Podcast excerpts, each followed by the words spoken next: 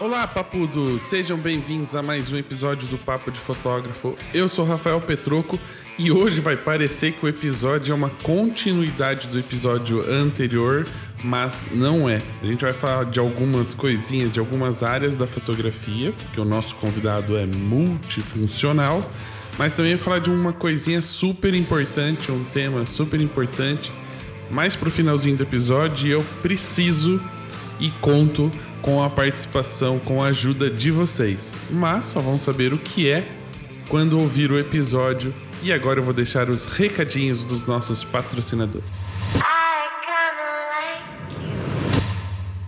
O primeiro recadinho, na verdade, os dois recados são super importantes para você que quer começar o ano economizando, mas divulgando ainda mais o seu trabalho. O primeiro recadinho é da Gpix e essa é uma promoção que você não pode perder.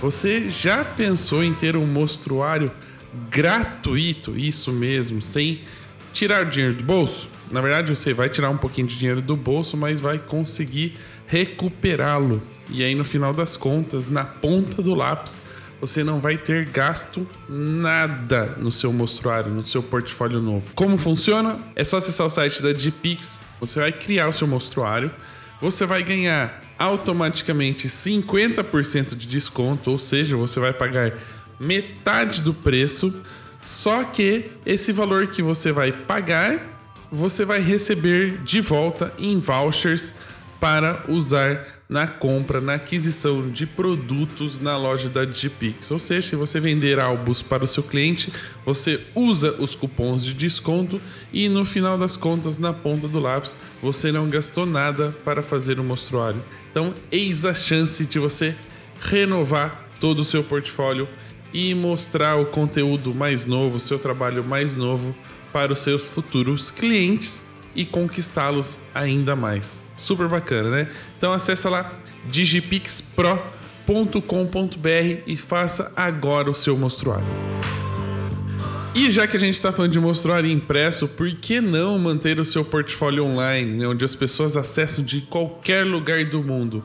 E aí vem mais uma dica de economia para você.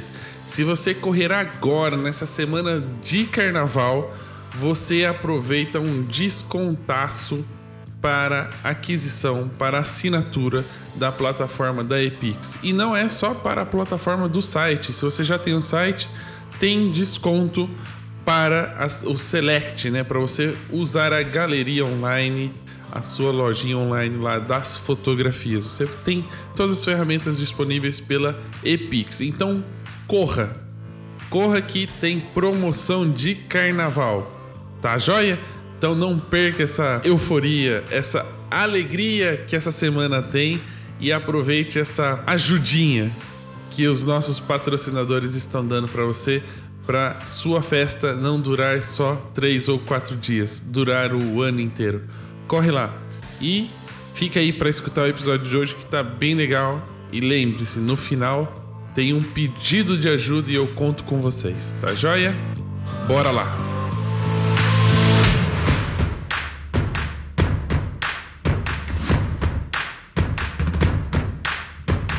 André, seja bem-vindo ao Papo de Fotógrafo, né? Começamos aí 2020 com grandes nomes, para não falar grandes amigos.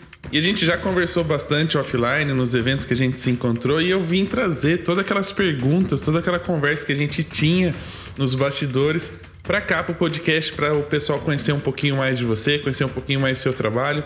Então, já emendando as boas-vindas, Conta um pouquinho da sua história, como é que você começou na fotografia, como é que ela entrou na sua vida? Vixe, é difícil, hein? é muita história. é, é, é, uma história muito doida. É, prazer para todo mundo, né? Meu nome é André Santos, trabalho com fotografia aí desde 2007. Quer dizer, veio antes, né? Na verdade, que começou assistindo filme, alugando filme de locadora, aquela famosa fita VHS e aí eu sempre assistia, olhava a fotografia ali mesmo, sabe? Como que as pessoas colocavam a câmera e tal. E eu ficava pensando, né? Porque a gente, quando não tem a noção de pensar como que a pessoa colocou a câmera ali, porque ela colocou a câmera ali, era por causa do sol, era por causa disso, por causa daquilo outro. E eu sempre ficava martelando, martelando, querendo saber como que era e tal. E dali eu comecei a ter um gostinho da fotografia, mas não fotografando. Vendo outras pessoas fotografando, porque eu tinha banda naquela época, né?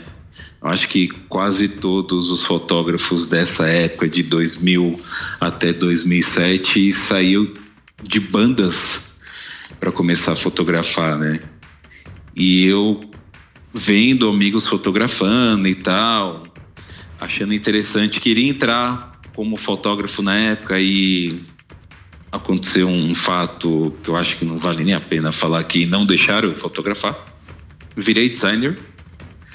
E foi engraçado porque ali naquela empresa que eu estava trabalhando, que era uma editora, eu era designer de uma editora, eles me deram uma câmera, uma PowerShot e falou assim, ó, oh, vai ter um evento ali no era o parque, era um parque da zona norte aqui de São Paulo ah, não tem como você ir lá fotografar essas bandas, como você conhece o pessoal e tal. Eu falei, ah, tá bom. Vou com essa câmerazinha, fotografei, conheci um. Quer dizer, conhecia não. Já tinha um grande amigo meu que era fotógrafo na época, falou: não, pega essa daqui, é mais interessante fotografar com essa do que com essa daí, ela não tem tanto recurso e tal, que é o Maurício Santana. E dali o gosto fixou mais ainda, né? Ele foi o primeiro cara que me deu essa introdução a mais de câmera profissional e me ajudou a comprar minha primeira câmera, né? E dali para frente só foi doideira, que eu saí da editora e só trabalhei com fotografia. Já, já engatou ali uma profissão. Exato, eu nem sabia. Eu, eu, eu acho que até oito anos eu falava que eu era estudante de fotografia, porque eu ganhava pouquíssimo né? Fazia muito mais trampo. E aí chegava pra minha mãe e falei, não, mãe, mas o foco meu é fotografia, eu quero isso daqui. Ela, tá bom, filho, mas você tem que sobreviver também, né? Que era difícil, né? E ainda é difícil você ganhar dinheiro com fotografia, né? Mas enfim. Os nossos ouvintes que o digam. Eu queria só ver uma, uma curiosidade, né? Você falou assim, ah, eu tava na banda e aí eu, né? Acho que todo, toda pessoa da banda quer fotografar e acaba saindo. Eu tenho uma outra teoria. Eu acho que, na verdade, quem vira fotógrafo da banda é aquele que sabe tocar mal os instrumentos. aí a banda vai empurrando o cara pra fotografia, porque ele não sabe cantar, não sabe tocar, os negros falam, põe ele para fotografar, põe ele para fotografar, não acha uma profissão para ele. Cara, mas eu acho que ainda tem também. Tem bastante caras que tocam bem que são fotógrafos também. Eu lembro que tinha uma banda, é era uma banda, não lembro que banda exatamente, me desculpe que eu sou muito ruim, né, em, em relação a, a, a, a números e fatos assim pontuais, mas eu lembro que tinha uma banda que o cara ele tocava temos ainda também, né, que eu até vou falar mais para frente, mas ele tocava e depois ele ia para fotografar. A gente tem um fotógrafo chamado Murilo, que ele tem uma banda e ele é fotógrafo da Pitch. e o cara toca super bem. Mas é outro nível, né? ah, então, aí é outro nível. É. E aí no seu começo você foi, você já aproveitou esse embalo que seu amigo fotografava shows e tal e continuou nessa área ou você já pegou na câmera e falou: Bom, já vi que show não vai dar muita grana, vou fazer outra coisa? Cara, eu. Foi engraçado porque eu comprei a câmera, que era uma XTI. Na época eu comprei a câmera com a lente de kit. E aí ele falou: Porra, da hora, você comprou a câmera e tal. Vamos pro hangar 110. Foi para quê? Ele falou: Vamos aprender a fotografar. E eu já fui fotografando show, assim, a primeira vez que eu tinha pegado a câmera. E foi até engraçado porque nesse dia eu fiz mais de 2.500 fotos. Caraca, dava para fazer tudo isso já? Cara, eu enfiava o dedo, né? Ia fotografando, fotografando, que eu até peguei um cartão interessante na época, né? Para fotografar, que eram os cartões Compact Flash, né? Nem era SD. É, e tu cheio fotografia. Era 2 mega, 3 megas fotos também, né? Não eram tão. Era abaixo isso aí, porque lá era 10 megapixels a câmera, né? Uhum. E aí você tinha bem menos. É... tamanho mesmo da, da, da foto e tal, assim. Lembro que eu fiz muito e aí chegou um cara que era de uma revista vegana, que eu sou vegano e tal, e aí o cara falou, ó, é interessante, gostei de algumas fotos suas. Meu, as fotos são horríveis. uns, uns, cocô. Eu tenho até as fotos até hoje no, no Flickr. Não, mas naquela época você não pensava isso das suas imagens, né? Cara, eu vou te falar que eu pensei. Na hora que eu olhei, falei assim: vou jogar todas essas fotos no lixo, eu vou tentar começar de novo. E até ele foi até legal, que o Maurício Santana na época ele falou assim: não, é o seguinte, registro é registro, não jogue nada que você registrou.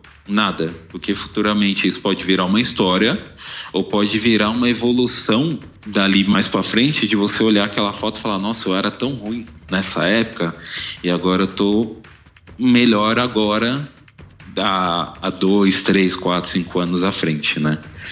E aí o cara colocou essas fotos minhas na revista. Penso que foi as minhas primeiras fotos e as primeiras fotos saíram na revista. Oh, já levantou a moral. Pra caramba. Eu acho que eu não saí dali por causa disso. e aí, como é que foi o desenvolvimento da carreira, né? Como é que você foi caminhando para outras áreas da fotografia?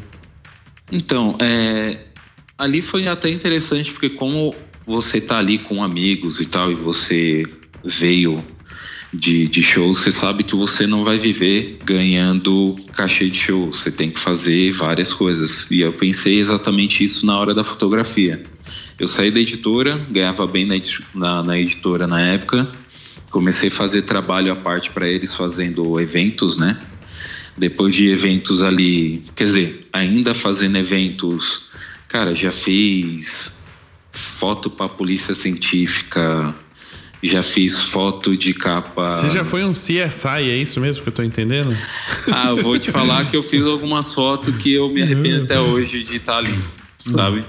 De ver coisas mortas e você ter que fotografar, você tem que ser muito forte para fazer aquilo ali. Mas é uma é um, é um passado e foi uma evolução para mim, né? Fiz foto para garota de programa, já fiz foto para brasileirinhas, hum. fiz foto para uma porrada de lugar. Eu precisava de dinheiro porque todo mundo, quando você começa a fotografar, quem está começando exatamente agora e está escutando, ah, então, eu preciso de uma 50 1.8, que é a famosa cinquentinha, uhum. e eu não tinha dinheiro para comprar uma cinquentinha. E aí eu falei, ó, ou eu começo a fotografar e arranjar uma grana, porque show não me dava dinheiro, né? Eu fui procurando outros, outras áreas para ver se eu conseguia segurar uma grana para conseguir comprar 50 a 50 mm 1.8 para evoluir meu trabalho. E ali eu comecei a ir para tudo, né? A, a seguir outras áreas. Aí quando eu não tinha essas áreas, eu fazia o quê? Eu ia para Avenida Paulista, ficava fotografando de ponta a ponta ia fotografando até o paraíso, depois eu voltava até a consolação fotografando e vendo o que, que eu estava fazendo de certo o que eu estava fazendo de errado, né? E eu acho que isso também me ajudou muito para minha evolução. E esse fotografando a Avenida Paulista era sempre pessoas ou era mais arquitetura ou era mais uma fotografia de rua documental? O que, que você tentava praticar ali? Cara, é, é muito doido porque arquitetura eu comecei a fotografar por causa do celular. Com câmera naquela época, eu tentava fazer mesmo um, um fotojornalismo. Eu colocava base e pontos as coisas que estavam acontecendo ali, sabe? Como se fosse aparecer no, no jornal, seria a foto de capa do jornal e saía fotografando. Que nessa até montei um, um grupo de fotografia comecei a andar mais com um fotógrafo que eu acho que o pessoal conhece, que é o César Ovale. Cezinha. E o famoso Cezinha. E aí, ali era na cabeça, era um, um tema foco de como seria essa foto em um jornal. E aí eu saía procurando esse, esse tema para colocar no jornal. Meu jornal imaginário. imaginário. André Santos News. Mendigo News. Mas era, era bem interessante, era bem legal. E também, provavelmente, o pessoal conhece, lembrava muito que as câmeras antigas eram muito ruins de LCD, né? Daquela pré-visualização que você tinha ali. E eu usava bem pouco aquela visualização. E era até interessante porque eu saía para fotografar esperando o resultado quando chegasse em casa e jogasse no computador. Meio que como se fosse revelar um filme. Exatamente. Eu media tudo, velocidade, fazia toda aquela a, a fotometria, né? Mas eu não ficava olhando ali. E era até legal porque como o Cezinha ele morava perto, quer dizer, não tão perto, mais perto, a gente chegava na casa dele, descarregava as fotos e olhava para saber, ah, essa foto ficou boa, essa foto não ficou legal, pô, vou jogar ali no Photoshop e vou fazer alguma coisa. Putz, essa daqui ficou interessante. E a gente sempre tinha uns horários marcados no, no Flickr para postar foto, era bem interessante. E nessa época o Cezinha dava muito pitaco ou dava mais conselho? Cara, eu vou te falar que todas as pessoas que eu andei como já fotógrafos mesmo profissionais, que eram Cezinha, Otávio Souza, uh, Rafael Quente, eles não davam pitaco nas fotos. E eu aprendi também a não dar pitaco nas fotos dos outros. Porque eles falavam uma parada que é muito real. Se você começar a dar pitaco nas fotos de uma pessoa que está aprendendo, você começa a colocar o olhar daquela pessoa que está dando pitaco na foto. E aí a vivência dela já não vai ter mais. Ela perde a exclusividade, né? né? Aquela coisa única da, da fotografia que ela está criando. Exatamente. Aí eu não dava, eles não davam pitaco na minha foto. Teve uma vez que eu até fiquei meio triste, assim, que eu falava, velho, olha essa foto, dá uma olhada. E eu lembro que eu mandava por e-mail e eu não via a resposta. Aí ninguém respondia. E eu falava, mas por que não responde? Aí eles me contaram isso. Eu fiquei puto na época. Eu falei, pô, mas me ajuda aí, né? Preciso aprender, evoluir. Não, aprende a construir como que é mesmo a fotografia e depois você desconstrói com seu olhar. Eu não quero colocar você dentro de uma caixinha. Eu não quero você olhando da minha forma.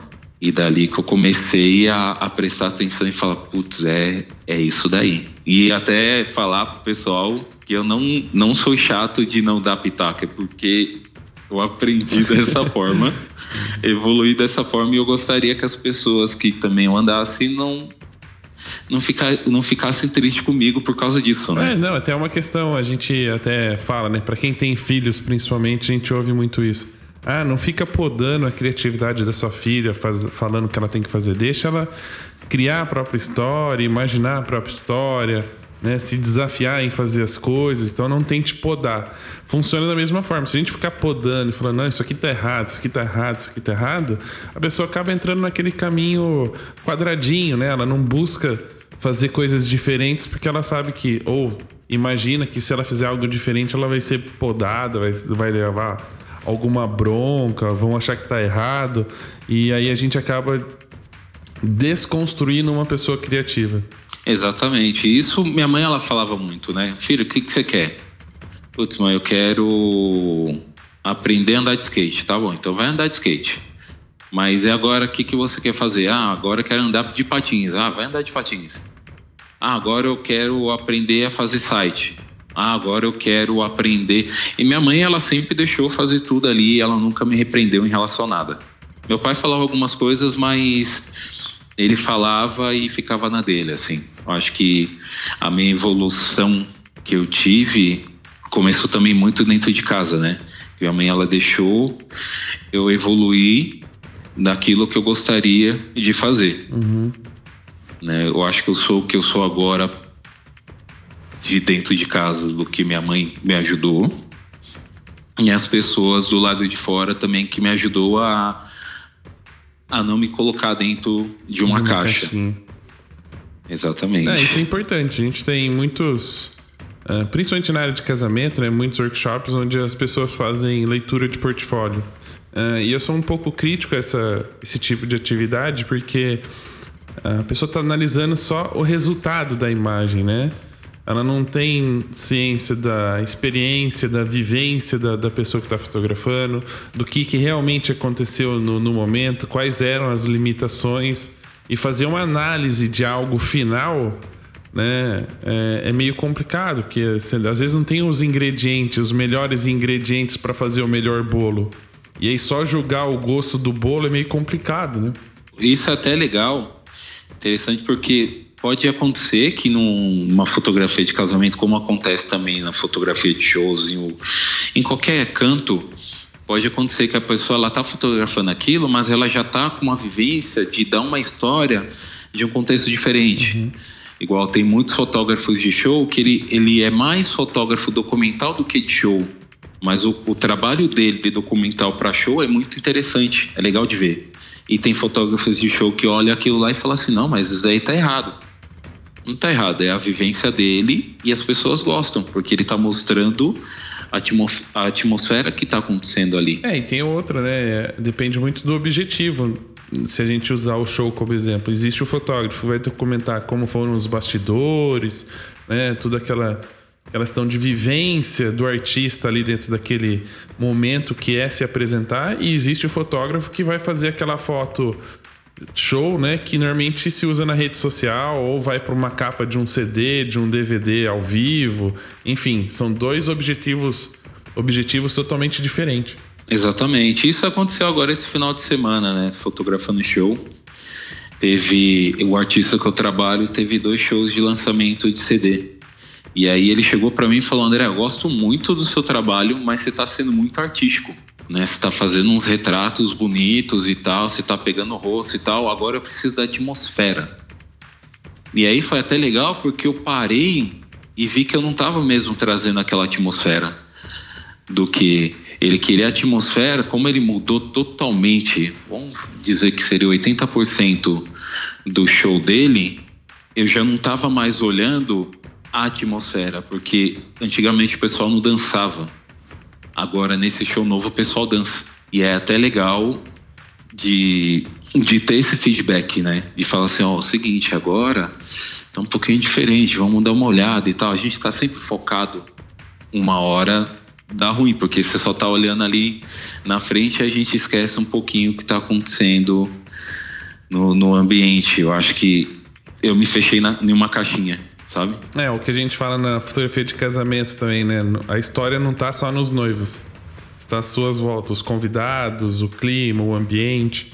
Exatamente. Isso aconteceu muito comigo porque eu só estava fotografando show. Eu parei de fotografar rua durante um ano, né? Não estava fazendo outra coisa além de show. Tava fazendo evento, mas evento também. Evento você tá fazendo o que está acontecendo, mas a pessoa está direcionando sempre naquilo ali. Sempre vai ter uma pessoa do seu lado falando: Ó, oh, fotografa isso, fotografa aquilo e tal.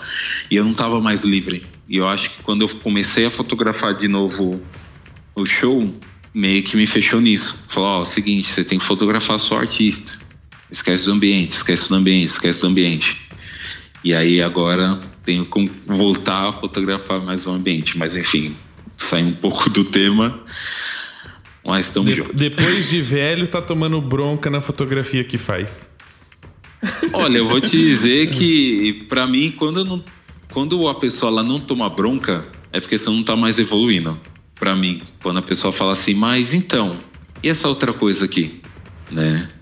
Pelo menos você tá, tá mostrando que, ó, é o seguinte, você tem mais uma etapa para evoluir aí. Ou não tá buscando né? evolução, né? Porque quando você toma bronca, Exatamente. as pessoas podem falar assim, ah, mas isso aqui tá errado, não era assim que era pra fazer. Mas internamente tá falando assim, bom, que bom que eu tomei a atitude de tentar fazer algo diferente, mas já descobri que não é isso aqui. Para mim pode ser bom, para ela não.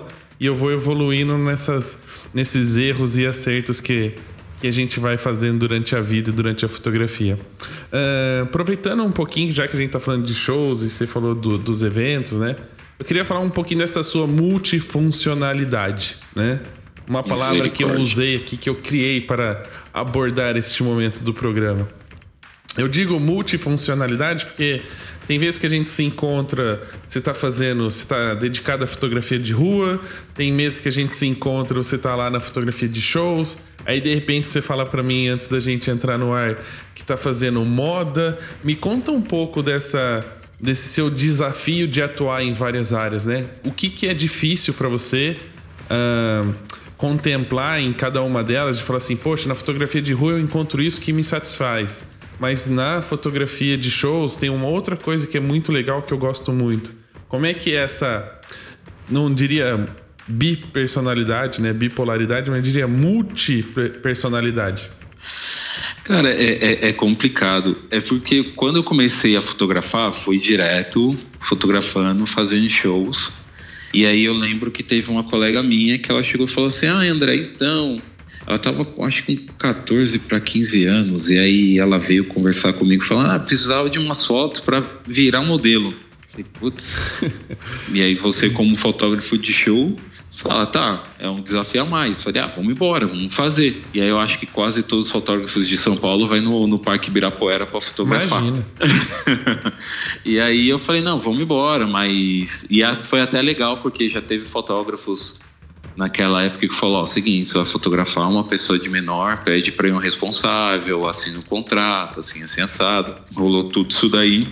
E a gente foi fotografar no, no Ibirapuera. E eu não sabia o que fazer porque você vai para um lugar que não tem luz constante. Porque era de Quer dia, dizer, não tinha luz do Move passando em cima da, da modelo, né? É, não exatamente. tinha fumaça atrapalhando. E outra, não tinha referência nenhuma, porque você tem referência olhando revista. De, de, de, fotografia de moda, de, de modelos e tal, e eu não sabia o que fazer ali. Aí eu lembro que um dia antes eu mandei, eu acho que umas 200 fotos para elas para ela. Eu não lembro se era 200 ou era um pouquinho a mais, na verdade. Tudo de pose. Falei, ó, dá uma olhada aí, imita essas poses aí que você acha mais interessante. Pelo mais como? Eu falei, imita. Decora. E aí eu coloquei as mesmas fotos no meu celular e fui para fotografar. E foi difícil, não vou mentir, porque foi bastante difícil, porque uma coisa para mim, aquela coisa mais parada e tal, e eu olhava, tipo, fazer as fotos, olhava ali um resultado e não achava interessante, tá bom, vamos fazer de outra forma e tal. E ali a gente gastou o dia inteiro para fotografar, eu acho que duas roupas. E aí eu lembro que eu vi o resultado, eu acho que eu entreguei 15 fotos para ela, assim. E ela falou, mas, pô, a gente ficou o dia inteiro, você vai me dar só 15 fotos? Eu falei, mas é as únicas 15 que ficou interessante. E dá né? pra salvar? E, cara, eu acho que dali foi até interessante porque eu vi que eu podia fazer mais coisas. Uh, eu já fazia essas fotografias na rua, que eu fazia o quê? Eu ia ali para Paulista, que eu saía da zona leste de São Paulo e ia para Paulista. Eu queria pegar expressões das pessoas, né? Pensava na, na capa de jornal e ia pegando as expressões. Ali para mim era bem tranquilo. Eu não sei, para mim eu acho que já era uma afinidade, já, já era alguma coisa que estava dentro de mim que eu conseguia fotografar e ter mais ou menos a ideia, a hora do clique e tal. Moda já foi um pouquinho mais difícil para mim ali, mas eu falo que tem horas que, sei lá, incorporo um Chico Xavier, eu faço e só lembro das fotos na hora que eu tô vendo as fotos junto com a modelo. É muito doido isso. E, e dali outras coisas, né? Tipo, filmagem também, que a gente tá muito também filmando, que é uma fotografia ali em movimento, né? Mas essas outras coisas veio para mim por exercícios para fotografar show. Que todo mundo falava que ah, para uma pessoa fotografar bem o show, ela tem que sair da moda, porque vai sair da sua casinha. Ah, para você fotografar moda, você tem que sair do show porque você vai sair da sua casinha. Eu falei, então tá bom, se eu tô fotografando show, então eu vou fazer outras coisas. E ali eu não, eu não fiz curso, né? Até hoje eu não fiz nenhum curso de, de fotografia. Eu acho que ali também ela me ajudou porque cada ambiente é totalmente diferente o modo de você pensar para fotografar. Né? Na hora que está fotografando show, você sabe que você tem que ter um tempo certo, como se fosse mesmo no casamento ali, né? Fiz casamento acho que duas vezes na minha vida, assim. Na hora de você fotografar, você tem que ter o tempo certo e não tem como você voltar, fazer aquele clique que você. Ah, nossa, aquele clique ia ficar maravilhoso. Aí o cara fala, pô, você viu aquela hora que eu pulei? Eu falei, vi. E a foto? é, então, eu tava vendo, não tava fotografando. Exatamente. E aí na rua você também tem que ter o clique certo, mas você também tem que aprender, além do clique certo, você saber fazer a luz certa, o que você vai trazer para o espectador olhar aquela foto, tem tudo também um, uma atmosfera para você fazer. Na moda também você tem toda a atmosfera, tem foto de moda que você tem que mostrar roupa, você tem que mostrar o rosto, você tem que mostrar maquiagem, você tem que mostrar o tênis, você tem que saber como que você vai retratar aquilo. Você tem um ponto certo, mas com angulações diferentes de cada lugar. Eu acho que a minha evolução como fotógrafo me ajudou a isso e por isso que eu não consegui sair disso. Até estava conversando com um amigo meu hoje de manhã falando, pô, precisava voltar a fotografar a rua. Que eu acho bem legal. E faz muito tempo que eu não, não faço isso. Porque é ruim você andar na rua para fotografar agora com essas câmeras grandes, porque as pessoas estão vacinadas, né? Se você levanta a câmera para fotografar, a pessoa já tá pro rosto, né? Ela já muda o caminho, a trajetória, que você fala, putz, ela vai passar aqui, tem um espelho, tem não sei o quê, vou fazer a foto bonita, e daqui a pouco ela passa por trás de você. é o que tá acontecendo. Eu quero voltar a isso. Eu acho que isso é uma vivência interessante para qualquer pessoa. Para qualquer fotógrafo, eu acho que é tentar sair dessa desse foco, dessa casinha, sabe? De fazer tudo mesmo, sabe? É. A gente já faz isso olhando, uhum. não com câmera. É, porque te, teoricamente a técnica fotográfica é a mesma para qualquer tipo de fotografia, né? Exatamente. E aí por isso que eu faço tudo isso e eu não consigo parar de fazer tudo isso. É. E como é que você fez para não transformar essa frustração de ter passado o dia inteiro fotografando a menina e só ter 15 fotos? Como é que, que você fez para não transformar isso em frustração? De falar assim, não, não deu certo. Agora eu vou estudar para quando aparecer outro trabalho eu poder fazer e poder atender o cliente ou fazer um bom trabalho. Putz, nesse dia que eu fotografei essa menina, eu lembro que tinha mais duas que me chamou para fazer, mas era totalmente diferente também. Uma já era sensual e uma outra já me pediu, entre aspas, no que era uma revista. E aí eu lembro que eu fiquei um mês focado vendo tudo que era tipo de revista assim. Que agora é muito mais, quer dizer, é fácil. Naquela época eu que tornei algo difícil na real eu podia estar na internet procurando referências, né? É, vídeos e tal. O que, que eu fiz? Eu fui para as bancas de jornais, que tinha várias perto de casa, fui procurando várias revistas de moda e fui cortando tudo que eu achava interessante em relação à cor, luz, essas paradas todas. Porque para mim na minha cabeça era o quê? Eu fiz o primeiro, do primeiro para frente a evolução. Se eu chegasse ali para frente e olhasse que eu não estava evoluindo, eu ia falar ó, o seguinte, eu não sou da fotografia, como diz uma colega minha, retratista, e eu vou para um outro foco. E aí foi até interessante, porque na hora que eu comecei a, a ver, a estudar, a rasgar revista e tal, até interessante, porque na época o, o Cezinha também estava fazendo essa ideia de procurar referência, ele via muito em revista, ele ganhava bastante revista na época e tal. Já era um e influencer. Come... Já era um influencer. Já era um influencer.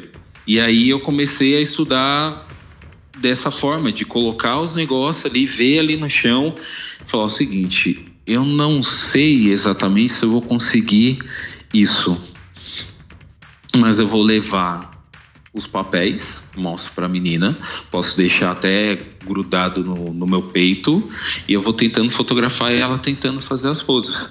E aí foi até, até legal que eu fotografei uma menina chamada Priscila Marino, que a gente fez Musa do Brasil da, do, da revista VIP. E aí ela chegou para mim e falou assim, ó, eu gosto muito do seu trabalho de, de show, gostei muito do trabalho que você fez da menina e eu gostaria que você fizesse minhas fotos. Eu falei, tá bom, vamos, vamos embora. E aí eu foi até menos tempo do que eu fotografei a outra menina que chama Nicole. E quando eu entreguei as fotos, eu entreguei muito mais do que 50 fotos. E ainda tinha mais fotos que eu estava gostando. Mas eu era aquele cara que, que eu não sei se é, é de mim, se é de outros fotógrafos.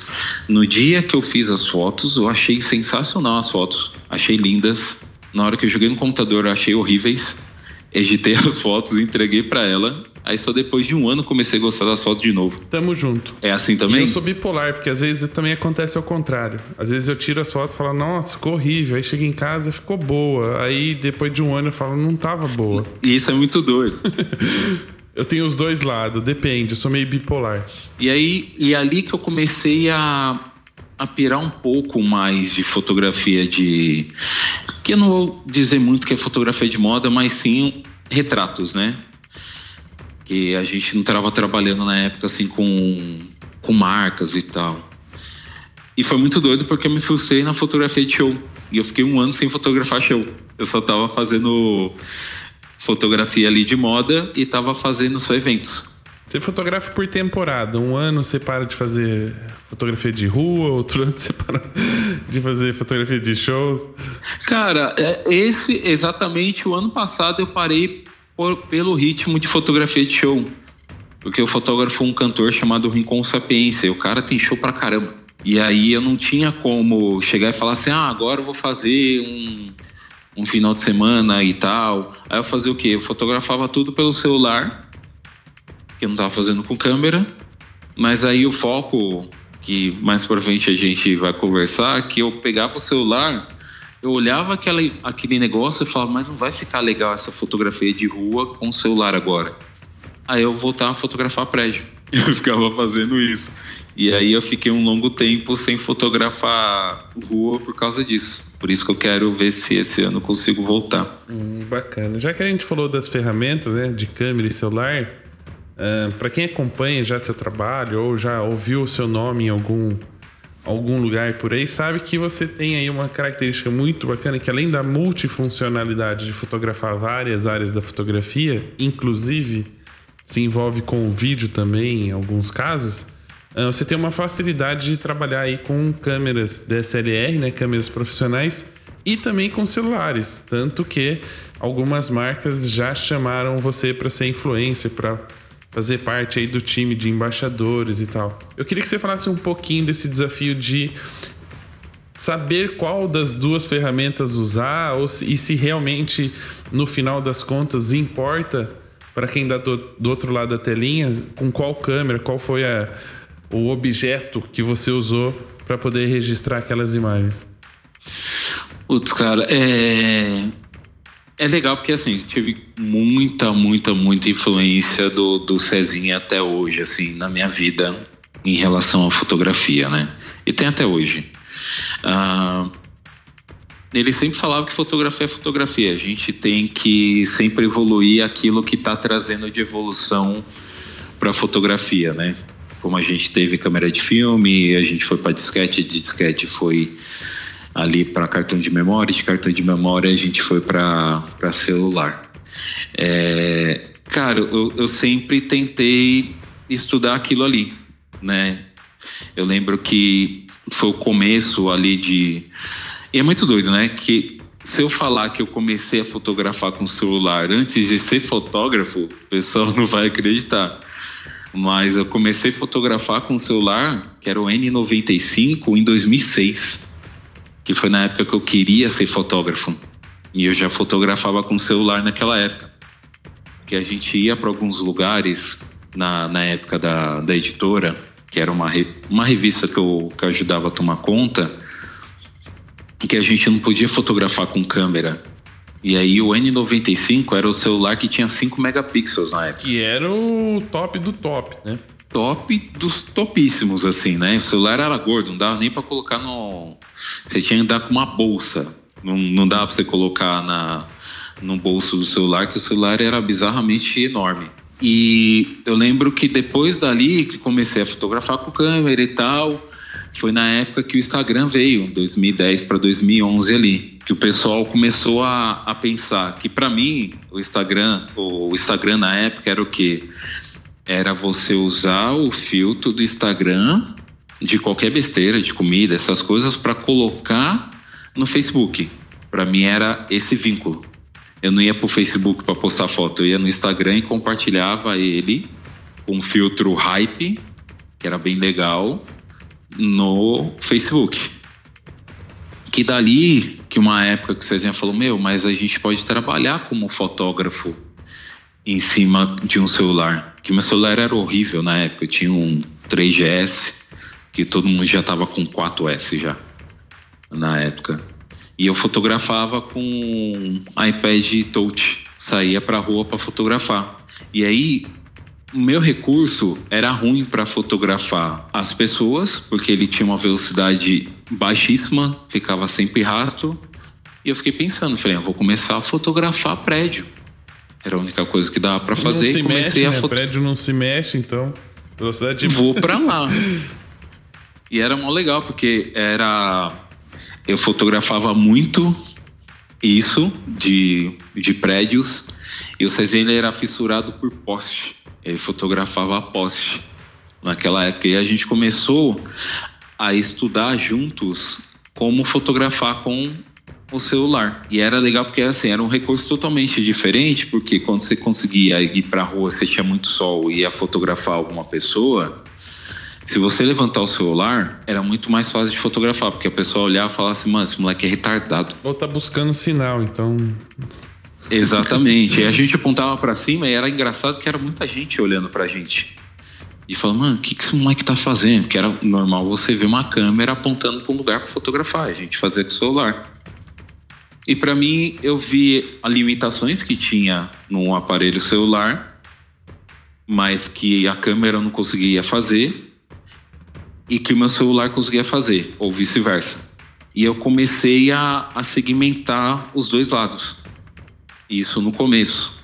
Agora é muito mais fácil. Eu vejo gente fotografando show com o celular. Teve até um, uns eventos atrás que eu fotografei com o celular também. Falei, não tô com a minha câmera. Pô, tá um show legal aqui. O que eu posso fazer? Peguei o celular e fotografei o show. Não tem todo aquele recurso de você desfocar fundo, né? Você ter toda aquela brincadeira, mas eu registrei. Eu falo isso para todo mundo que fotografia de show, além de tudo, ele é um registro, ele é um documental, né? Tem uma história acontecendo ali, você tá fotografando aquela história. E para mim agora é é normal, é muito doido falar isso, mas é normal eu fotografar com celular com, ou com câmera. Meio que, para mim, se tornou o mesmo recurso, sabe? Se eu tô em algum lugar, putz, eu pego o celular ali, vou um fotografo, putz, tô com a câmera, abro a bolsa e fotografo. Eu não paro de registrar se eu tô com celular ou com câmera, né? É, hoje os celulares também evoluíram bastante daquela época para cá, né? Hoje eles têm milhares de recursos, três câmeras, ISO alto, velocidade alta, dá para socar o fundo quando precisa. Não, eu fiquei maluco, porque eu peguei um, um celular de uma marca X há pouco tempo. E aí eu fotografei com o celular, eu achei, nossa, que bacana e tal. Ele falou, não, bacana, olha isso daqui, ó. E começou a colocar 100% da foto. Eu comecei a ver detalhe que eu não via isso há muito tempo atrás. E comecei a ver agora. E aí é até legal porque tem bastante site que os caras às vezes não pegam assim, ah, vamos falar de uma de uma câmera mirrorless para uma DCLR. Não, eles falam, ó, vamos pegar uma mirrorless e um celular. Os caras estão batendo de frente com o celular, sabe? Quer dizer, o celular tá batendo de frente com câmera. Isso é muito maluco de, de se pensar que se você colocar em 2006 você não ia ter isso. Se você colocar agora vai até em 2007, 2008 você não teria isso na sua cabeça de ter a mesma, quer dizer, ela não tem a mesma qualidade, mas você ter algo tão nítido que você pode até ampliar uma foto de celular e colocar na sua sala. No máximo, a gente, quando mudou de MIDI para MP3, a gente já ficava feliz com o celular, né? Exatamente. É muito doido isso, mas foi isso, foi é, para mim eu acho que foi natural, mas estudando em cima dos dois recursos. Que é isso eu sempre vou passar para frente, que se você é fotógrafo, você tem que estar tá sempre buscando o novo. Ah, legal. Agora não é mais o celular, é uma caixinha que você vai fotografar. É um óculos é um olho Google, né? biônico. Né? Você põe, pisca, tira foto. Exatamente, eu acho que é o, a evolução para os fotógrafos é sempre buscar algo novo da fotografia para o seu benefício. É, resumindo, né? Antes de ficar reclamando aí que o celular está entrando um monte de gente com o celular na frente, etc. A gente tem que aprender a usar a ferramenta porque ela pode ser útil para o nosso próprio trabalho. Sim, você pode estar. Tá... É que assim, isso, isso até reclamo também, mas eu use algumas coisas, porque em show é diferente de, de casamento de casamento você perde muitas fotos porque a pessoa ela tá com o celular ali. Mas podia ser aquela pessoa que tá com aquele celular fazendo aquela foto, ser um fotógrafo profissional fazendo uma foto legal com o celular. É, não, eu tava mais falando no sentido, a gente ouve muito, né, dos fotógrafos. Ah, fulano comprou uma câmera e acha que é fotógrafo. Não, gente, o cara pode ser fotógrafo com o celular já, ele não precisa comprar uma câmera. Exatamente. Tem um colega meu fazendo um projeto chamado Clique de Favela que é no, na de Paraisópolis aqui em São Paulo. E, cara, você vê as fotos que as pessoas fazem ali com o celular, você fica de cara. E é feito com o celular. É, a câmera não é mais o que define se o cara é fotógrafo ou não. É, na verdade, não poderia ser, né? Eu acho que o fotógrafo é o, é o olhar ali, se você é uma pessoa diferenciada ali ou não. Porque se você colocar e falar a câmera ali é o fotógrafo, você vai pegar muitas pessoas que têm até um, um equipamento, que isso já aconteceu comigo, muito inferior, e falar assim: ah, não sou fotógrafo. Mas a pessoa ela tem um trabalho muito bom, ela já está trabalhando 5, 6 anos, mas ela fala, putz, mas eu não sou fotógrafo porque eu não tenho equipamento bom. É, isso é até um lado interessante de, de abordar, porque eu vejo em muitos lugares disso. De você tem que ter um equipamento X ou você tem que ter é, lente X para isso. Que provavelmente futuramente vai acontecer isso com o celular. Se você não tem um celular top de linha, você não é um fotógrafo. Que isso acontecia antes com câmera. E provavelmente isso vai acontecer com o celular. Posso estar sendo muito doido, mas eu acho que futuramente isso vai acontecer. Torcemos, né? Eu acho que a evolução não parte também só da, das pessoas, né? A gente não, não tem que evoluir sozinho. Se a tecnologia pode ajudar a gente a evoluir mais rápido, melhor ainda. Exatamente, mas esquecendo que a fotografia é o seu olhar, né? Não ficar colocando na cabeça que ah, eu preciso comprar esse celular de 10 mil reais para ter umas fotos boas. Ah, lá vai eu riscar o iPhone da minha lista, então. mas é isso, né? Me desculpa, mas é que meio que encaixou mais ou menos isso que eu estava pensando alguns tempos, alguns tempos atrás. Né? fica tranquilo. E já que a gente está falando de tecnologia e futuro, né? Queria aproveitar esse gancho para perguntar para você Hum, você tem muito contato, né? Tem aí vivido praticamente com a fotografia e com o vídeo, principalmente no mundo dos shows, né? Mas sem precisar falar desse mercado específico, como é que você enxerga o futuro da fotografia e do vídeo? Daqui um tempo eles vão estar juntos, eles vão andar juntos, o fotógrafo vai precisar ser um videomaker e o videomaker vai precisar ser um fotógrafo? Os cara, eu, eu falo que em relação à, à área que eu tô mais envolvido agora, que é para shows, você tem que ter filmagem. Você não é só mais um fotógrafo. Você tem que ser um fotógrafo e um videomaker, né? Ah, quase todos os, os meus amigos que eu tenho que são fotógrafos, eles estão trabalhando com vídeo. Você está fotografando um show, você tem um backstage tá ali fotografando e tal. O cara vai achar legal, é interessante, pô, tem umas fotos e tal. Mas ele também quer a atmosfera daquilo que estava acontecendo na hora daquelas fotos. E aí você vai ter que aprender a filmar as coisas que estão acontecendo ali. É mais difícil? É muito mais difícil. Mas para mim já está lado a lado a fotografia e a filmagem. Tá muito mais lado a lado. Pelo menos na fotografia de show, tá muito mais lado a lado. E, a, e essa experiência, essa vivência com a fotografia e não só com a fotografia de show, te ajuda bastante quando você precisa trabalhar com vídeo? Ajuda, ajuda. Ah, Para mim, se não fosse a fotografia, eu não teria conhecido inúmeras pessoas que me ajudou e me colocou na parte de vídeo na parte de videoclipe, na parte de registro de making off e tal, né? Mas para mim a fotografia ela sempre vai ser um complemento do vídeo e o vídeo agora vai ser um complemento da fotografia, pelo menos do meu ponto de vista. uh, e aí, aproveitando também essa questão da tecnologia que a gente está citando tanto, né? Não só no futuro da fotografia, a tecnologia das redes sociais, né? Você é um cara que, de uma certa forma, deslanchou, né? Junto com Cezinha, com essa galerinha Urk, deslanchou aí no, no, Instagram e teve muito do trabalho reconhecido pelas plataformas digitais, né? Pelas redes sociais. Como é que é o uso, né? Quais são os pontos positivos e os pontos negativos das redes sociais a favor do seu trabalho? Cara, o, o Instagram ali ele me ajudou bastante e me ajuda até hoje, né? que quando o Instagram ele veio o Brasil como comunidade, se não fosse o, o Cezinha, eu não faria, eu não faria parte. Agora não tem mais, né? Mas antigamente tinha uma comunidade com, acho que era com oito ou nove pessoas, que tinha um pouquinho, uma aproximação a mais com o Instagram, né? Uh, de ter também como uh, ter um suporte de pensar ah, como que eu vou fazer tal coisa e tal. O pessoal falou, ó, oh, você tem esse caminho assim, assim, assado e blá blá blá.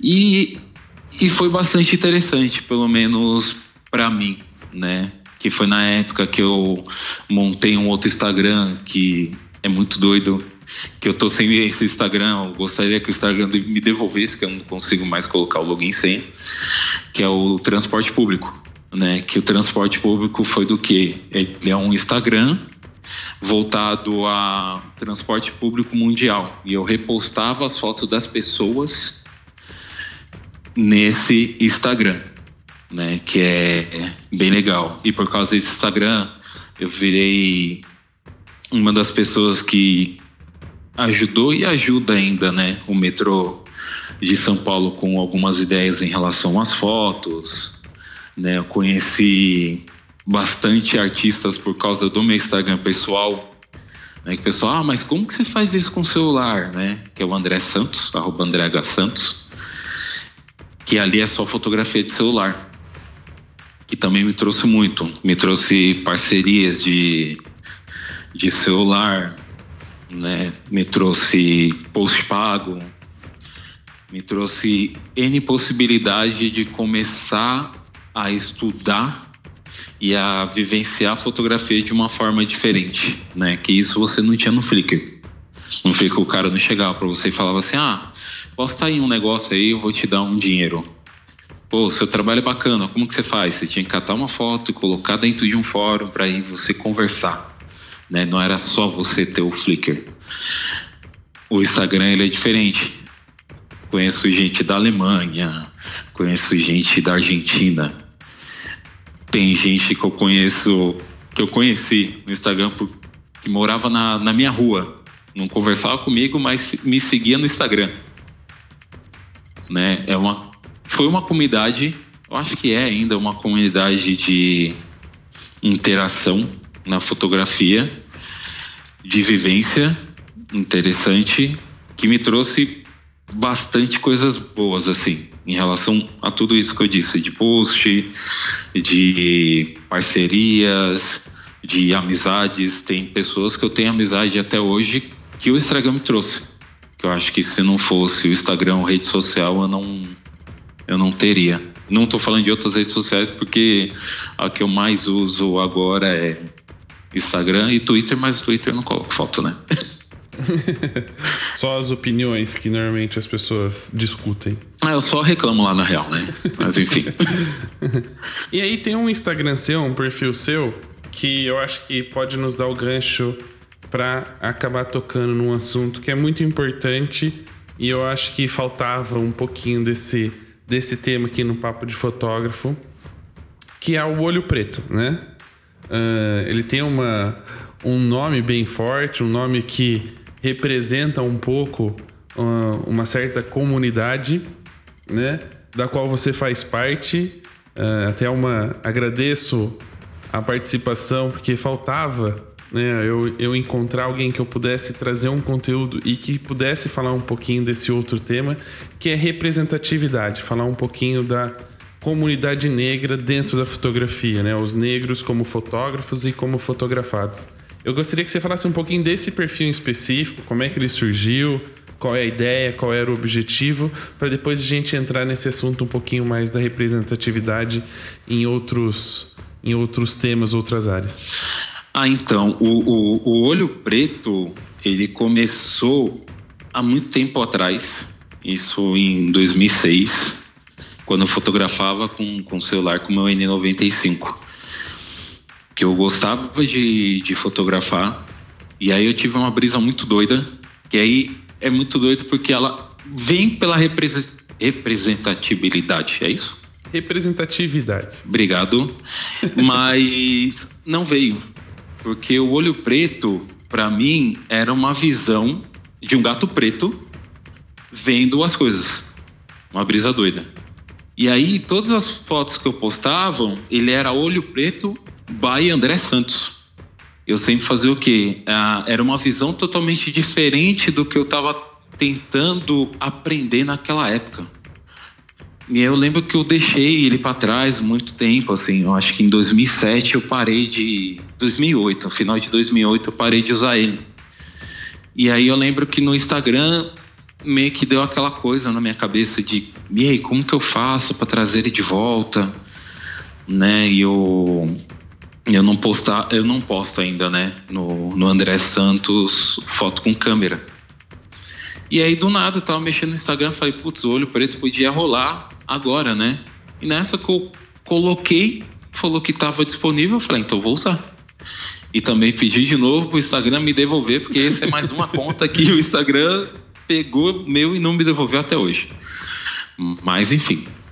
E dali eu comecei a postar. E no, no Olho Preto, eu comecei a colocar umas fotos que eu já fazia de câmera. Fotos de shows e tal. Fotos de rua. E eu vi que não estava encaixando essas fotos de rua. Vi, eu, eu sou muito segmentado, isso é muito ruim. Ou é muito bom, não sei. E aí eu vi que ele não estava encaixando. Comecei a tirar e comecei a colocar essas outras fotos que eu, que eu fotografava. E é legal porque no Olho Preto eu comecei a seguir alguns perfis que eu gostava de referência, que é muito. É, algumas pessoas não gostam, mas é a real. A, a minha vivência de fotografia sempre foi asiática, sempre foi japonesa. Eu sempre estudei fotografia japonesa tratamento japonês para minhas fotos. E aí foi legal porque comecei a, a, a, colocar e na época o Explorer ele começou a me dar um contraponto, começou a me mostrar mais fotografia africana. Eu falei, nossa, porque para mim era totalmente uma outra vivência, porque quando a gente vê moda, fotografia africana, era um totalmente diferente o, o que eu gostaria de fazer. E aí começou a me mostrar a forma que eu gostaria de fazer com fotografia africana futuramente. E eu vi que era uma coisa que linkava uma com a outra e comecei a trazer isso mais para o meu trabalho. Né? Comecei a trazer isso para agora, em 2016, 2017. Né? A gente não tem muita referência de fotógrafos negros e para mim não sei se isso foi bom ou se foi ruim né? Eu nunca fui de referências na real, né? Eu sempre fui do que, ah, tô com uma ideia na cabeça, eu vou ver se eu consigo fazer. Fico, fico pesquisando, pode aparecer N nomes, vou estar tá pesquisando ali, pose, essas coisas todas para tentar fazer. E ali o que me trouxe mais essa cultura afro foi com o Rincon. Que o Rincon falou, ó, oh, tem esse cara que eu gosto, que ele faz uns clipes assim, assim, assado. Esse é o fotógrafo que segue ele, dá uma olhada, vê como que é as fotos e tal. E aí, mais o... Esse Explorer do Olho Preto que começou a me mostrar mais trabalho que eu comecei a trazer esse lance para minha fotografia. Mas é muito doido porque trouxe, né, o, o olho preto com essa parada mais africana e ainda por mais esse. Falei o nome aí de novo que eu esqueci. Representa Representatividade. Isso mesmo. é, deixa uma curiosidade, né? Já que uh, você começou com, com uma referência asiática, né? Que normalmente são, são mais claros, mais tons pastéis, me corrija se eu estiver errado, essa é a impressão que eu tenho. Mas mais minima, minimalistas, né? Que eles tentam mostrar não, não ter um caos visual. E você começa a ter uma referência africana que muito provavelmente puxa para uma coisa mais colorida, que aparece ter muito mais conteúdo de cores fortes. Essa sua identificação com esse tipo de fotografia, com essa característica da fotografia africana, foi mais relacionada ao visual ou mais relacionada a esse histórico, essa ligação por também ter a cor negra, né, por fazer parte dessa comunidade? Cara, então, o asiático ele trazia para mim por causa disso, que eu escutava sempre de fotógrafos falando, ah, porque os asiáticos eles são certinhos na fotometria, isso e aquilo outro e tal, que não sei o que. Falei, pô, que bacana, vou começar a estudar o pessoal. E eu vi que eles trabalhavam muito, acho que eles trazem muita cor, mas ele não uma explosão de cor. Ele tem ele tem cor análogas, né, no, no trabalho ali, que eu achei interessante como eles traziam aquilo ali. E sempre um pouquinho mais flat, né? Tipo, mais. Ele não era tão saturado. E aí foi muito doido que eu comecei a. Eu não lembro exatamente o Instagram que eu comecei a ver primeiro. E eu lembro que era exatamente as cores que eu gostava e o tratamento que eu gostava com pessoas negras. Aí na minha cabeça explodiu, porque eu pensei, será que eles estão tentando trazer essa, esse tratamento mais asiático para fotografia africana ou a africana sempre foi desse jeito? Né? E que ali eu comecei a estudar, que foi na hora que eu sentei com o Rincon e ele começou a me mostrar. E aí eu vi que o pessoal ele tem também disso. Eu acho que, entre aspas, como está um pouco mais perto a referência que eu tô e no Japão, acho que eles beberam da mesma água, né? E aí eles tinham quase o mesmo tratamento, quase as mesmas poses, mas com vestuários diferentes. Que é aí que me deu mais, mais empolgação para futuramente, que isso vai ser esse ano, de trazer essa vivência de tratamento mais asiático com a cultura africana, né? Você vai acabar em, em misturando um pouco das duas referências que você está trazendo para sua fotografia. Sim, cara. É... Eu sei que a luz é totalmente diferente e tal, né? Mas desde quando eu comecei a fotografar, eu gostei de uma coisa mais, mais flat, né? Mais. Não com preto não sendo preto mesmo, sabe? Aquele, aquele preto de de foto de. Mais lavadinho. Sete... Exato, de 70%, sabe? Num... Eu nunca fui de deixar. Quer dizer, no começo da carreira é normal, né? Porque você não sabe. O que você quer da vida. Nem mexer na. É, nem... é uma bagunça. Mas mais pra frente, assim, já faz uns seis, sete anos que eu já tô nessa pegada. De deixar sempre mais lavado as minhas fotos, né? E aí, como eles trabalham dessa forma, eu falei, ah, agora é mais fácil para eu começar a me identificar mais com essa com essa parte mais uh, com essa mistura dos dois uhum. e tentar trazer isso mais para frente, né? Uhum. Uh, e aí aproveitando, já que a gente abordou o tema, né, e falando um pouco, um pouco dessa, dessa relação, né, de, de cultura, de cor de pele, tom de pele, uh, falar um pouquinho da inclusão dos fotógrafos negros, né? Eu, sinceramente, na minha experiência durante 10 anos de fotografia, principalmente na área de casamento, vi poucas vezes profissionais que eram negros ou que se destacaram no mercado que eram negros, né? Você convive numa, num, num público, né? Shows, o tipo de shows que você acaba registrando trazem um pouco mais essa proximidade sua com, com essa comunidade. Você, como negro, tem contato ou conhece muitos profissionais? E se sim ou se não, quais são os principais motivos pelo qual a gente não vê tanto fotógrafo negro no mercado? Putz, cara, eu quando eu comecei a, a fotografar shows, eu tinha um, quer dizer, eram dois fotógrafos, que um estava começando, que era o, o Rafael Koala, que mora na Bahia, e o Josu. O Josu ele já é, eu acho que ele já deve ter uns 25, 30 anos de fotografia, provavelmente. E era muito doido porque você conhecia ele porque você tava no rolê. Você não conhecia ele porque você tinha visto ele em revista, essas paradas todas, né, que outras pessoas falavam. Você conhecia ele porque tava no rolê. Que tem o Rami agora, mas ele fotografa mais. Ele fotografa com câmera e fotografa mais com, com celular, né? Mas eu nunca tive tanta. Não é porque eu não procurei, é porque não tem.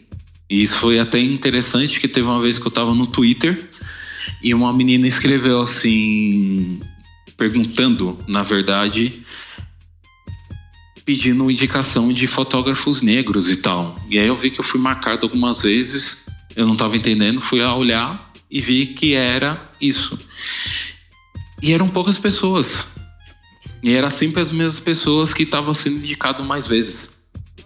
Eu não sei se é se é falta de espaço ou vergonha, né, de, de aparecer, ah, meu trabalho não é tão consistente para eu ser o cara negro para estar tá aparecendo e mostrando meu trabalho ali, né? Mas eu vejo que tem bem bem pouquíssimas, né? Bem pouquíssimas pessoas. Eu não sei nem se existe bem pouquíssimas.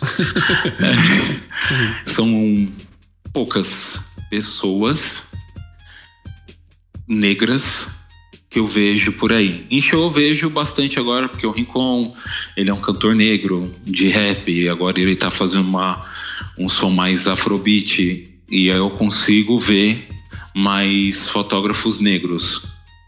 Mas se eu pegar desde a época da minha carreira até há dois anos atrás, eu não via. Eu via duas, três, quatro pessoas no máximo.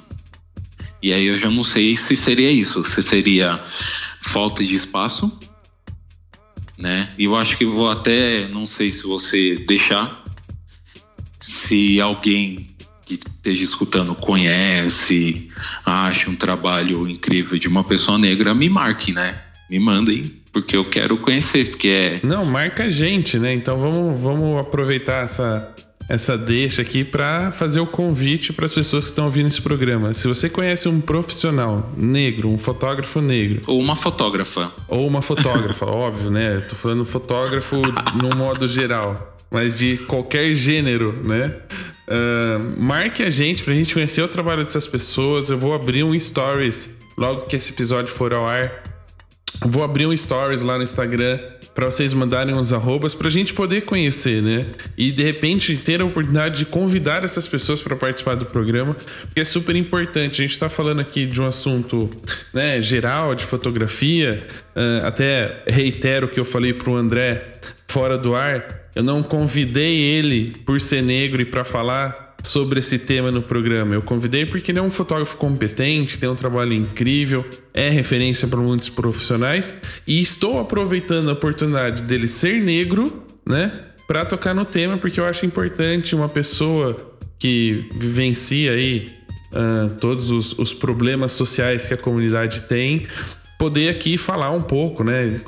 Poder expressar suas opiniões sobre esse tema e não tomar o lugar de fala. Então, fica o convite para todos vocês marcarem a gente, eu, o Papo de Fotógrafo, o André, para a gente poder conhecer e também acompanhar o trabalho de outros profissionais que né, são da, da cor negra, são da raça negra.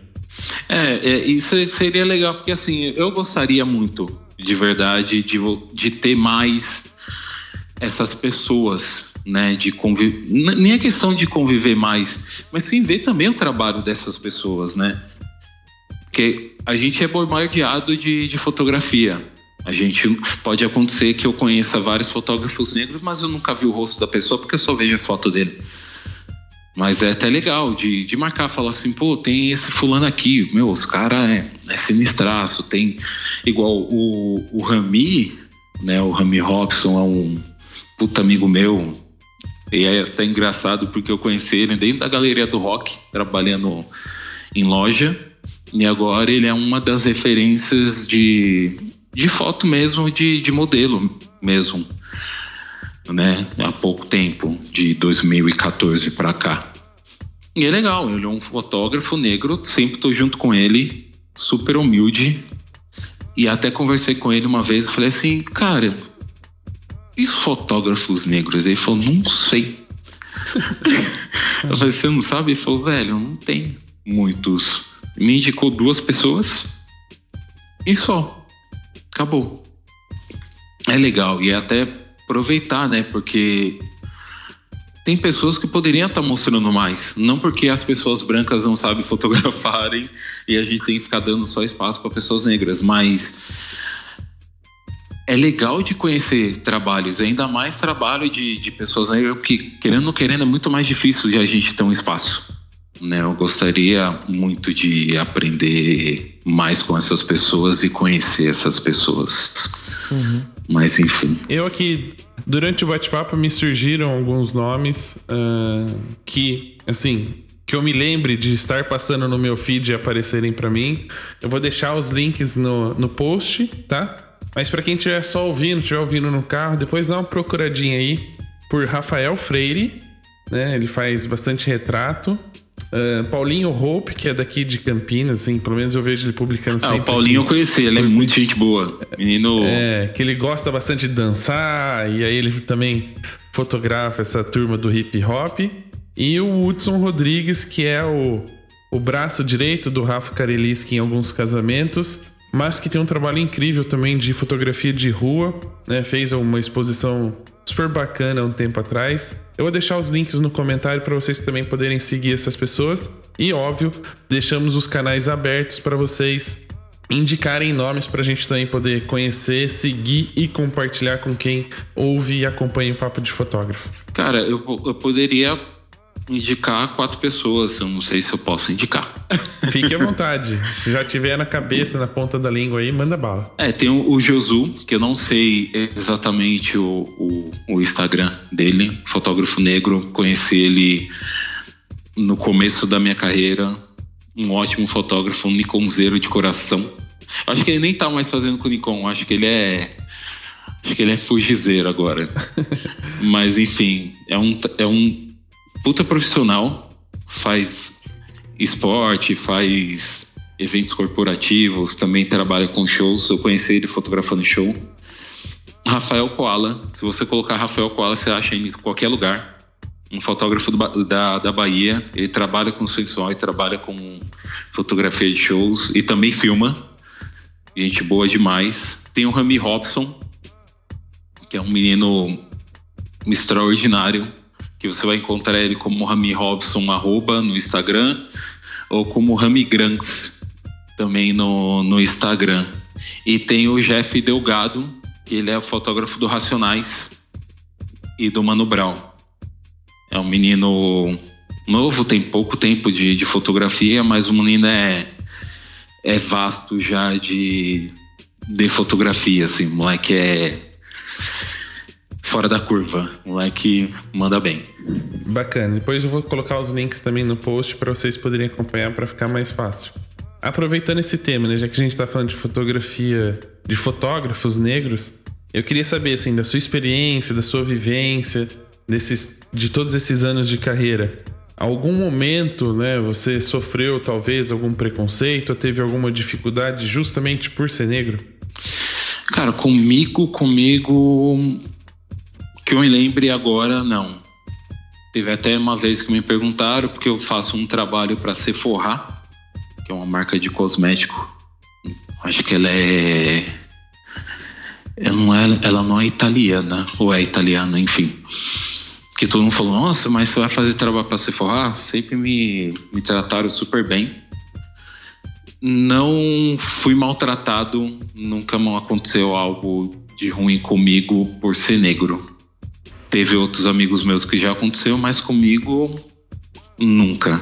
E sentiu alguma dificuldade para entrar no mercado? Ou talvez o seu histórico de já conhecer alguns profissionais uh, meio que driblou essa dificuldade que muito provavelmente outros fotógrafos têm? Eu acho que foi. Eu acho que já foi por toque de alguns outros fotógrafos, assim. Isso já tive já toques de, ó, oh, é o seguinte, quando você for para tal lugar, se vista de tal forma, vai assim, assim, assado. Né? Não, não fale gíria, faça isso, não faça aquilo outro. E você já vai um pouco mais vacinado para alguns tipos de, de eventos, né? Mas. Mas existia um risco, por exemplo, se, se você não tivesse esse, essa cartilha né, de bons costumes, talvez, uh, poderia acontecer alguma coisa só por ser negro? Cara, eu, eu acredito que sim. Eu acredito que sim. É porque como eu tive uma vivência, que minha mãe ela sofreu muito preconceito, que ela era uma pessoa negra que nasceu no Paraná, né? Pensa, Paraná, é o recanto de descendentes europeus. Exatamente. E ela morava na família de uma da acho que eles eram holandeses, se eu não me, se eu não me engano, de tentar pegar sabão para tentar limpar ela. Teve já aconteceu várias coisas ruins e ela já passava isso pra gente, né? Se eu fosse sair para ir trabalhar, ela olhasse minha roupa e ver que aquela roupa não era adequada para aquele lugar, falar: "Não, filha, coloca essa roupa aqui porque essa roupa ela não vai atrair uma visão assim assim assim sua". E aí eu ia, trocava de roupa, é, me moldava de uma forma que eu não tivesse esse tipo de tratamento nos lugares. Ou evitasse, né? Corresse menos riscos. Exatamente. Comigo, que eu me lembre, na parte de fotografia, nunca aconteceu. Na parte uhum. de fotografia, não. E, e, e, o lado inverso, né? De. Eu não sei você, pelo menos nas redes sociais que eu sigo, assim. Não só casamento, mas de muitas outras áreas. É, eu não vejo tantos clientes, né? Ou tantos fotografados da cor negra. Você acha que isso também é um reflexo, né, além de não ter tantos profissionais negros, de não ter tantos fotografados negros, é um reflexo da nossa sociedade? Ou também, talvez, é, um, é uma. Os negros não se coloquem como como clientes, né, de, não sei, uma questão cultural. Estou fazendo uma pergunta mais por curiosidade para tentar entender o outro lado. Putz, eu não sei, mas você tocando no assunto é até interessante porque parando para analisar, é muito difícil você ver uma cliente procurando um fotógrafo negro para trabalhar ou quando é um fotógrafo negro, ela meio que fala: "Ah, não, quero uma outra pessoa e tal".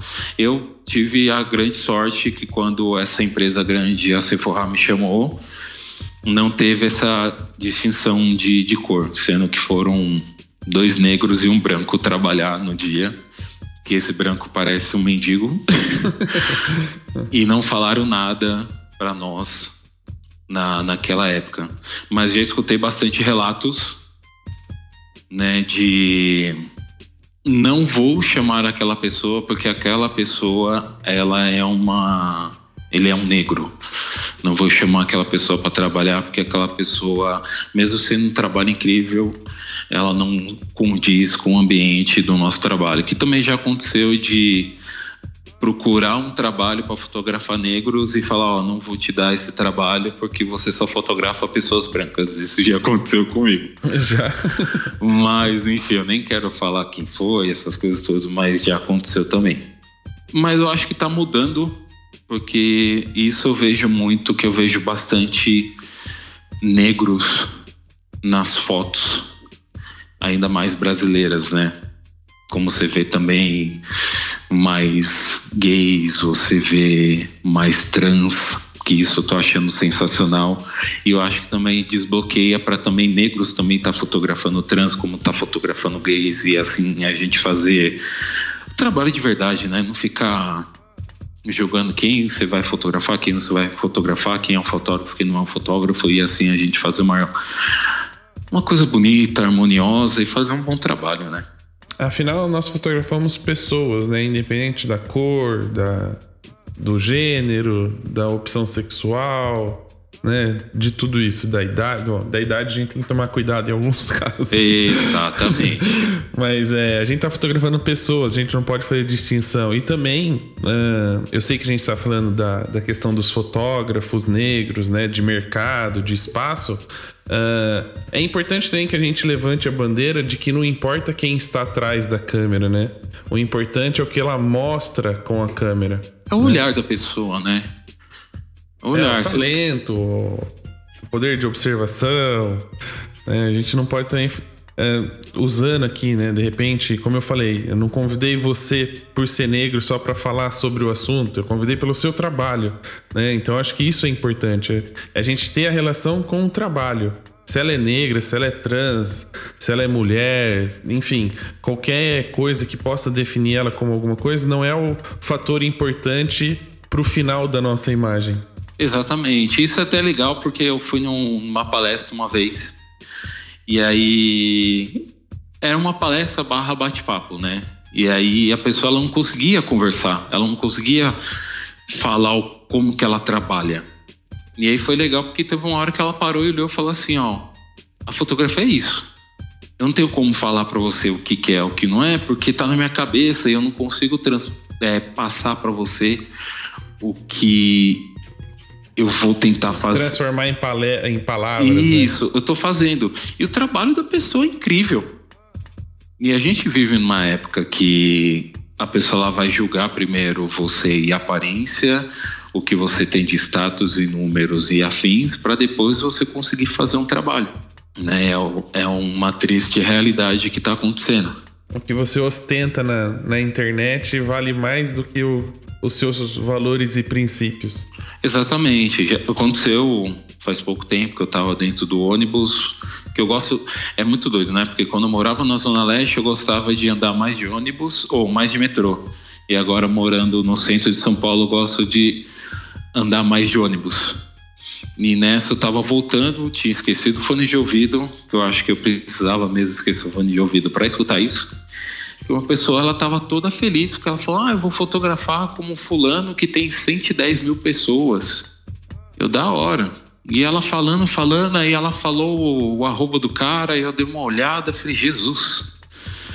Sabe, tipo, ela julgou todo o processo daquela pessoa para fazer o trabalho com o cara. Uhum. Né? Ela não olhou o cara, o, o, o trabalho do cara para saber se o, cara, o trabalho do cara é legal, se era ruim e tal, que eu descobri há pouco tempo atrás que o cara foi pichado na internet por algumas coisas erradas que ele fez, mas não, enfim. É bem complicado, né? Bom, eu, eu sei que esse tema aqui, se a gente ficar debatendo sobre ele, dá uns 3, 4 episódios, né? É... Vamos fazer um novo. Não, vamos. E eu acho até importante não só fazer um novo, mas eu quero aproveitar essa oportunidade de fazer um outro pedido aos ouvintes, né? Já faz um tempo que quando eu falei que precisava fazer um abordar sobre o tema de representatividade, eu queria com a participação de mais pessoas e não de mais pessoas que eu conhecesse. Eu quero pessoas que sejam trans, né? Ou seja, um fotógrafo trans. Né? Se a gente vai falar de representatividade, por que não também tentar trazer esses profissionais que devem ser minoria aí nesse mercado? Então, se você conhece algum fotógrafo que faça parte de uma comunidade que é minoria, que a gente não vê tantos trabalhos ou tanto reconhecimento assim, marque a gente. Pode ser um fotógrafo trans, enfim, vocês conhecem a comunidade toda. O André faz parte de uma e a gente já está falando sobre esse tema, que é um tema delicado, é um tema um pouco complicado para se debater em um só episódio. Então eu quero abrir, expandir, abrir, dar a voz às pessoas que querem ter esse espaço. Então fica o convite para você aí que não se sente representado de alguma forma no mercado. Vou abrir o espaço para a gente poder falar sobre esse assunto. E André, fica aqui também aberto o convite quando a gente fizer um episódio só sobre representatividade, que você venha fazer parte para debater, para a gente poder discutir e, lógico, trazer uh, opiniões e pensamentos para melhorar e fazer uh, essas pessoas serem se tornarem conhecidas. Obrigado pelo convite. Não, tamo junto. Acho que é, é importante. A gente está muito focado num, em um lado, que é um lado, entre aspas, mais cômodo para a gente, né? A gente tem que começar a olhar de uma outra forma que a fotografia ela sempre vai ser um olhar né? Não vai ser equipamento, não vai ser porque é uma pessoa negra, porque é uma pessoa branca, porque é uma pessoa amarela, porque é uma mulher, porque é um homem. A gente tem que olhar a, a fotografia ao todo e dar oportunidade para essas pessoas, né? Eu, eu pego como assistente pessoas negras ou mulheres, né? Mulheres negras ou é, lésbicas, o que for, eu sempre jogo para esse lado para me ajudar, né? Ah, não acho que está na hora da gente começar a abrir um pouquinho mais a cabeça, né? E falar, ó, tá aquela pessoa ali, você vai ver as fotos que essa pessoa vai trazer para mim. Ah, mas você sabe? Sei porque eu já vi o portfólio dessa pessoa e eu sei que essa pessoa trabalha bem. Não é de chegar e olhar e falar assim, hum, é uma pessoa negra, não vou chamar ela para trabalhar comigo. Que eu acho totalmente errado e infelizmente tem bastante empresas e bastante pessoas que pensam ainda dessa forma, né? Não consegue abrir a cabeça nem a questão de abrir a cabeça para o novo, que isso não é um novo, né? Mas abrir a cabeça e mostrar que a fotografia e até a filmagem ela é a visão da pessoa, ela não é a pessoa, ela é a. O olhar não tem cor, não tem gênero, não tem idade. Exatamente. Isso é até legal de é isso é até legal de falar que teve uma vez que eu estava andando na rua e eu vi um senhor fotografando com uma câmerazinha Canon assim. Eu achei engraçado, porque assim, é, é, muito, é muito difícil a gente ver um, um senhor, né, todo arrumadinho, tentando pegar uma fotinha assim, assim e tal. Falei, nossa, que doido. Nessa, até me senti burro futuramente, vocês vão entender. Aconteceu isso, depois de seis meses teve uma exposição. E aí eu fui ver e tal as fotos, falei, nossa, que legal as fotos e tal, vou procurar na internet para saber quem é. Quando fui procurar, era aquele senhor que estava fotografando na rua, que era o Carlos Moreira. Que legal. Coincidência da vida. Exatamente. E aí é muito doido porque tem pessoas que olham e já julgam aquela pessoa por ser senhorzinho, jeito todo diferente de fotografar. E você não sabe a vivência enorme que esse cara teve. Né? Olha que bagulho muito doido. Doidíssimo. Mas isso que é bacana, a gente não, não criou nenhum preconceito, nenhum pré-julgamento antes de ver o trabalho. Né? Exatamente. Bacana, André. Muito obrigado pela sua participação. Espero que as pessoas comecem a acompanhar o seu trabalho e é óbvio que para que elas possam começar a acompanhar o seu trabalho, vou pedir para você passar as suas redes sociais, onde é que elas podem conhecer um pouco mais que você produz ou já produziu e mandar alguma mensagem de apoio, de um feedback bacana, de pedir dicas, de como é que podem uh, te conhecer, enfim, qualquer mensagem que eles possam te mandar, eles te encontram em quais redes sociais?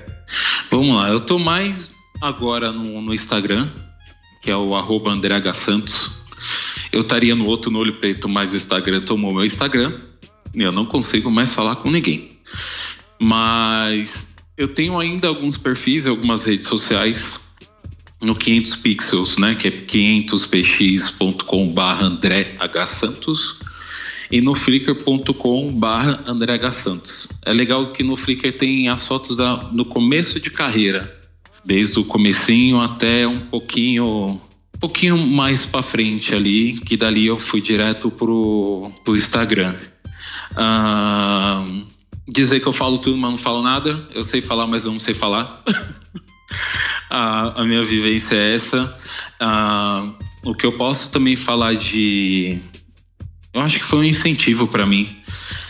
E diferente que, que as pessoas falam de você, o diferente que as pessoas julgam o seu trabalho, você tem que olhar o seu trabalho e o seu modo de vida como algo seu e não deles.